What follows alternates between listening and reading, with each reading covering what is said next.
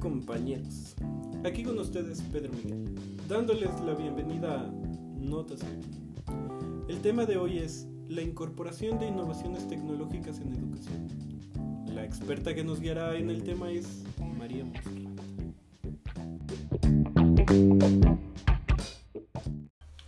Bueno, bienvenida, el micrófono es todo tuyo. Gracias por la invitación, buenas noches. Quiero iniciar preguntándoles, ¿alguno siente que sabe lo suficiente para enfrentar el futuro? Esta cuestión ha dirigido las últimas propuestas globales para la educación. Bueno, no es nada fácil decir qué enseñar y cómo hacerlo, ¿no? Lo sé. Uno de los organismos internacionales que tiene como objetivo servir de guía es la Organización de las Naciones Unidas para la Educación, la Ciencia y la Cultura, UNESCO. En su Agenda 2030 propone que tanto en las políticas para la educación para toda la vida, por redundante que suene, como en aquellas para la formación docente se incluyan aún más las TIC. Políticas, políticas. Eh, ¿Puedes decirnos un poco más? Va. Son de un carácter no tanto teórico, sino que estas consideran aspectos fuera del salón como seguir aprendiendo, es decir, aprender a aprender, o la formación de los docentes. En estas dos categorías, la UNESCO propone que se deben formular eh, políticas de educación TIC con el fin de aumentar el acceso a la educación para así reducir la desigualdad, llegando a los más marginados y propone también privilegiar la calidad de los docentes mediante una formación de calidad. Calidad, de... bonita palabra. Pero ¿cómo? sí. En suma es darle más a los docentes, más capacitación, identificar las necesidades de las escuelas, de su propia formación, alinear los planes, bla. Principalmente es enseñarles a través de las mismas TIC. Brillante, pero aclárame, ¿en México se está haciendo algo? Qué bueno que lo menciones. Por fortuna, hay propuestas que lo están haciendo. Eh, principalmente hay propuestas actuales para formar a los maestros y para ampliar el alcance de las innovaciones tecnológicas. La Agenda Digital Educativa, que fue propuesta por la recién publicada Ley General de Educación. Wow, barajéamela un poco más despacio. Mira, la Secretaría de Educación Pública va a diseñar una agenda digital educativa para incluir las TIC en todo el ámbito educativo.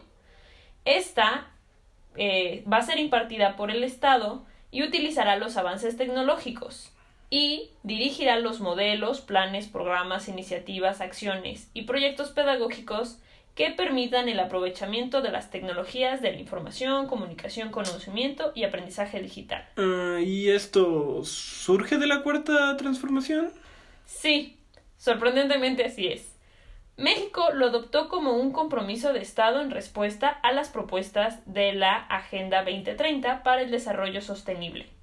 Uno de sus objetivos es garantizar una educación inclusiva y equitativa de calidad y promover oportunidades de aprendizaje permanente para todos.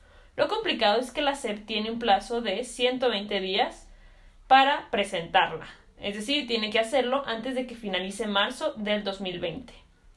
Esta agenda impulsará las competencias formativas, habilidades y saberes digitales de los educandos y de los docentes. Promoverá el trabajo remoto y en entornos digitales para favorecer el acceso educativo. Otras acciones que ha propuesto el presidente López Obrador es abrir 100 universidades para el bienestar en zonas marginadas del país. ¿100? ¿100 universidades? Sí, lo sé. Yo tampoco lo entiendo. Él podría haber pensado solo en poner Internet, Así podría volver 34.1 millones de hogares en México en un aula conectada y de los millones de dispositivos móviles y computadoras, convertirlos en plataformas de educación y aprendizaje para cerrar la brecha digital.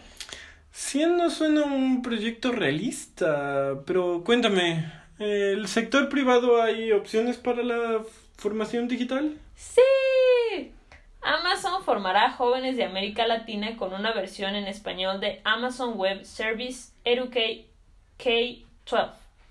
Esta compañía anunció la versión en español de esta plataforma con el objetivo de formar profesionistas en competencias tecnológicas basadas en cómputo en la nube y está dirigida a todos los jóvenes de América Latina de entre 14 y 17 años de edad.